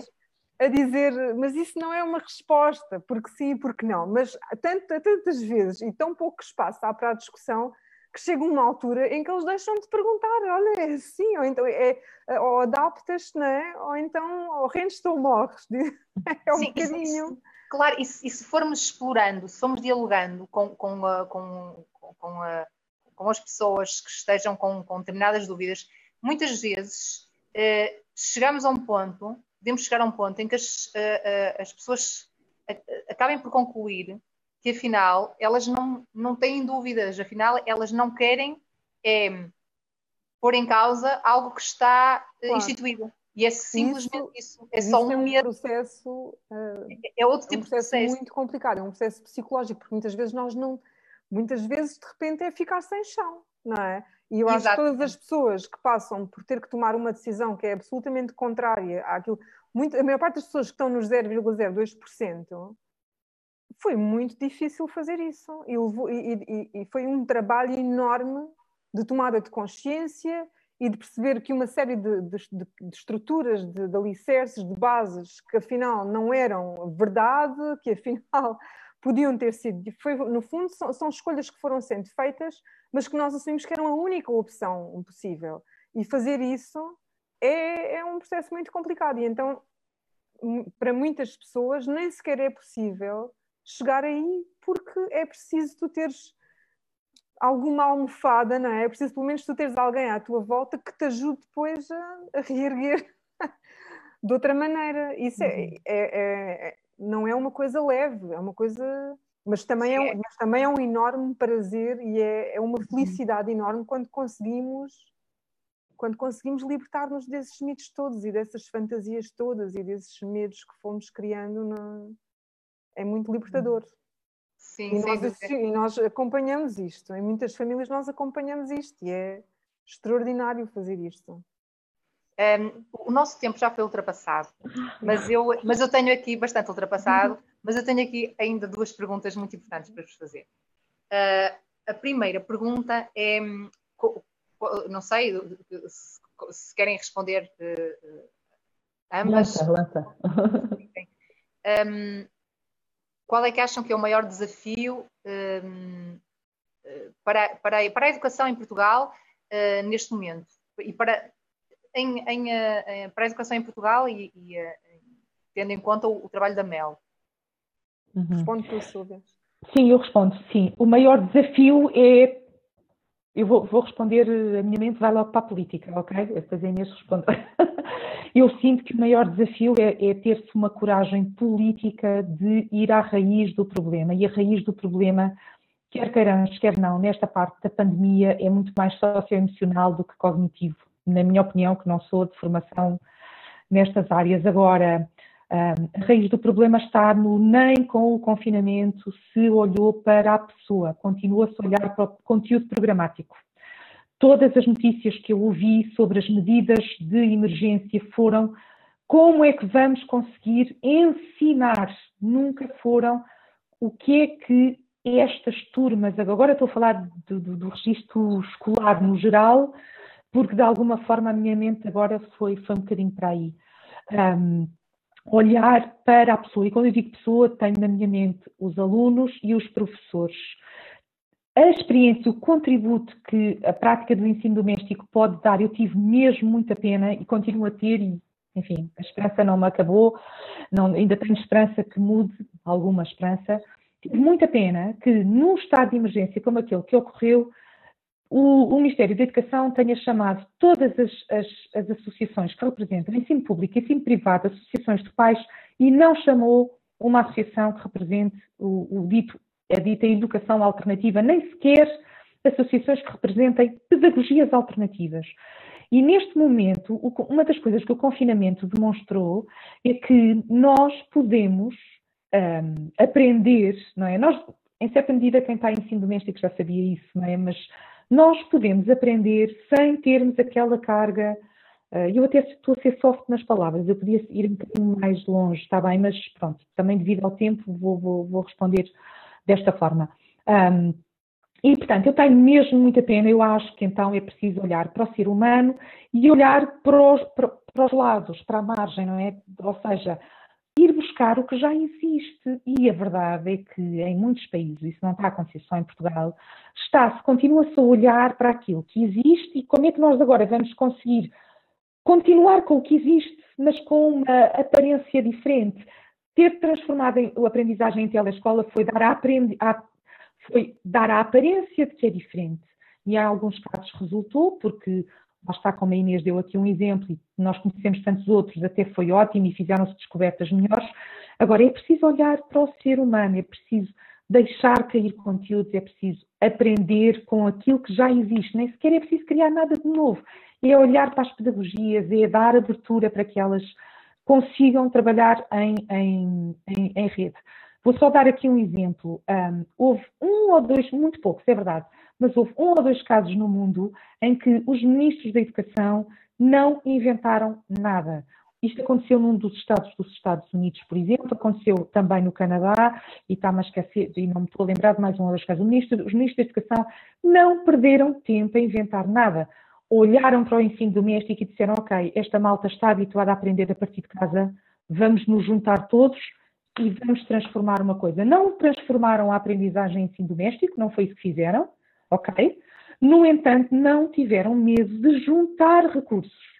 E portanto, eu diria que a grande mudança passa por comunicar mais, aceitar a identidade de cada um, mas comunicar mais. E a partir daí, bem, a transformação seria muito mais leve.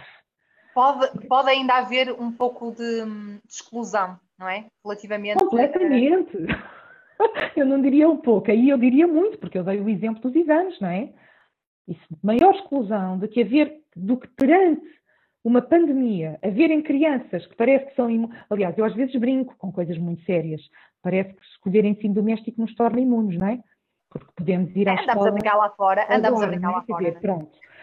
Exatamente, pronto. Enfim, eu fervo um bocadinho com isto, mas com, muita, com muito desejo de dar voz a isto, para que se comunique, não porque acho que estejamos de costas voltadas para nada. Isto tem que ser comunicado, temos que nos juntar para isto e temos que nos juntar, como já estamos a fazer em redes uh, cívicas e sociais, mas agora falta o outro passinho, que a Mel também já está a fazer, mas ainda, ainda a custo, porque não há abertura muito para isso, que é uh, chegar também às instâncias decisoras e não ter medo. Parece que estamos sempre a governar, e estou a falar na área de educação, não é? Que é o que eu acompanho, com medo, não é? Estamos sempre com medo, as decisões são com medo. As...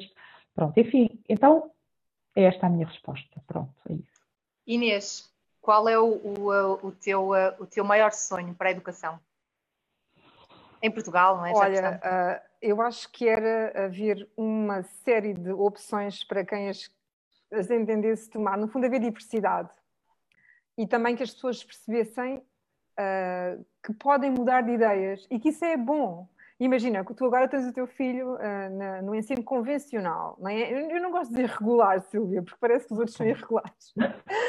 Mas eu tinha pensado nisso, Inês, já me devias ter. Sim, imagina, o ensino doméstico é assim, o outro é assim, o ensino doméstico é assim. Não, não é assim. Não é verdade.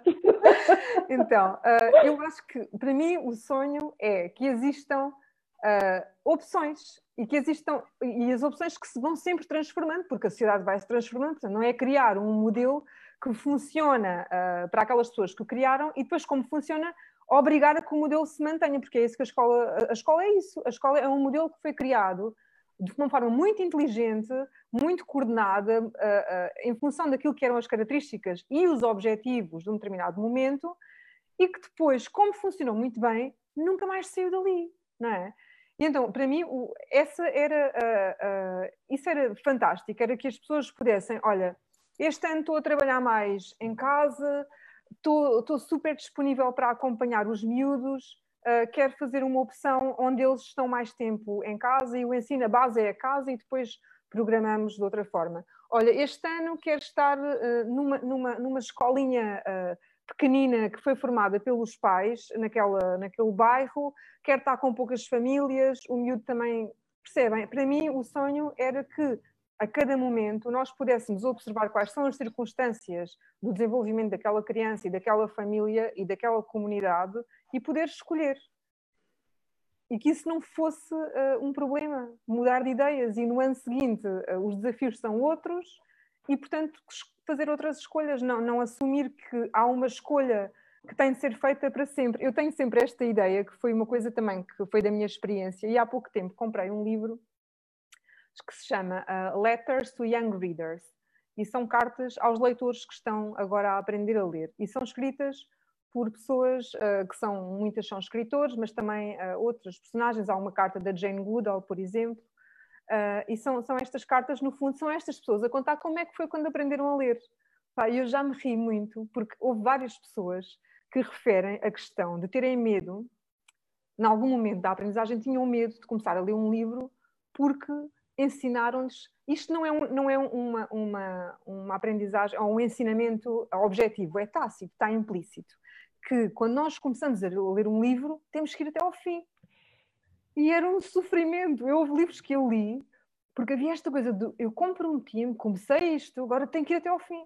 Eu não vou lembrar-me daquele livro nunca mais, não vou aprender nada. É um sofrimento enorme. Nós temos esta cultura de começarmos uma coisa e agora tem, tem que ser. É uma cultura bom. Não podes errar, não podes errar, não podes desistir. Não, não... Exato, eu acho que este para mim era o sonho, era nós termos capazes de não ter medo, de, de deixar coisas a meio e de perceber que aquilo não está a ser bom para nós, voltar atrás, tomar novas decisões. Nós deixar cursos a meio, deixar cursos universitários Exato. a meio, doutoramentos a meio. Esta coisa de ai, perdeu o ano, agora perder um ano. Perder os anos. O que é que é isso? Perder um ano? O que é que é obrigar uma criança a, a, a, a finalizar um, um, um, percurso?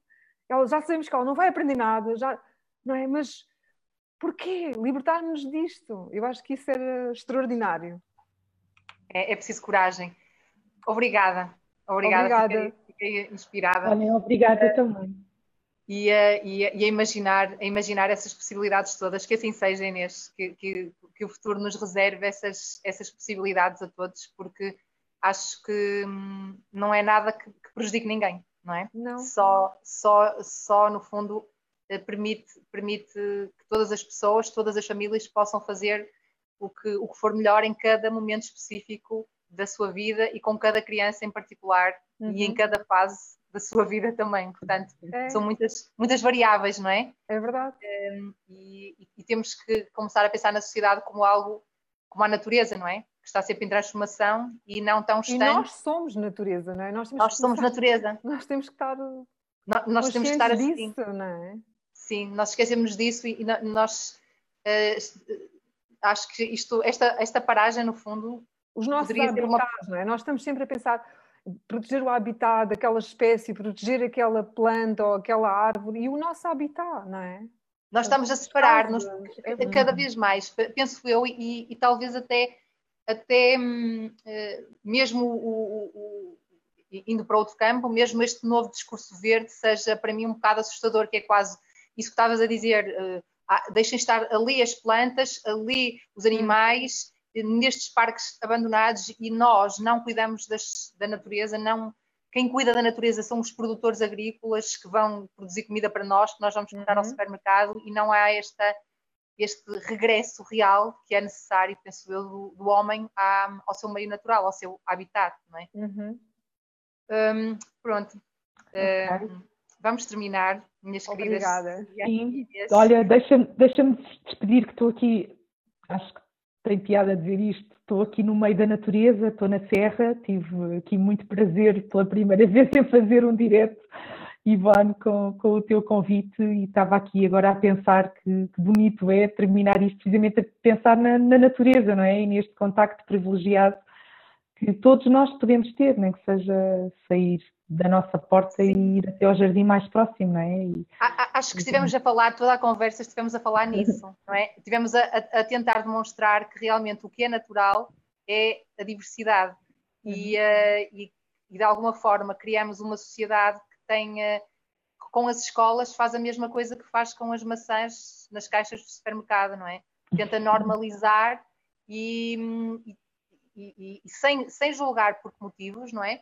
A verdade é que não funciona. funciona para, para hum, se quisermos realmente ficar mais, mais, mais encaixados, não é? formatados uhum. e sem tanta, tantas possibilidades, sem tanta expansão.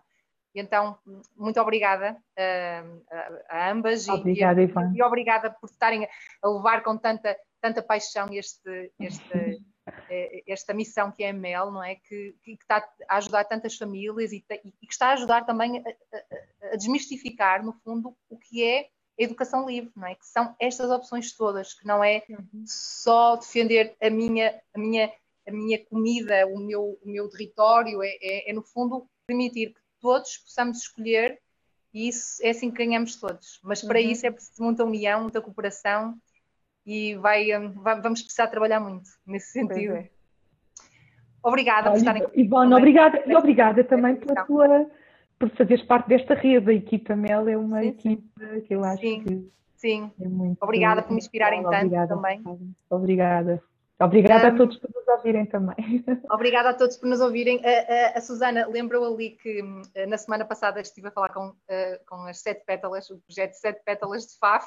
Eu tinha, tinha, tive uma branca no início, no início da, da, da conversa. Antes estivemos com o Mundo Pula, com a Fátima Filipe, e tivemos também a falar com as educadoras uh, do projeto O Mundo Somos Nós, da Escola do Mundo, e o Mundo da Floresta, que é um projeto de natureza em que as crianças vão todos os dias lá para fora.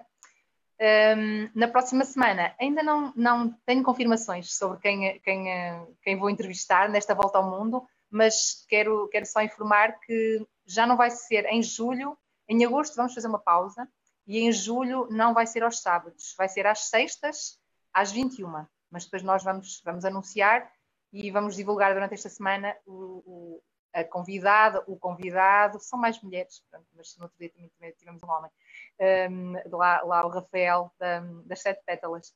Mas uh, durante a semana vamos divulgar quem serão os convidados. Obrigada por estarem aí e até para a semana. Tchau, Silvia, tchau, Inês. Obrigada.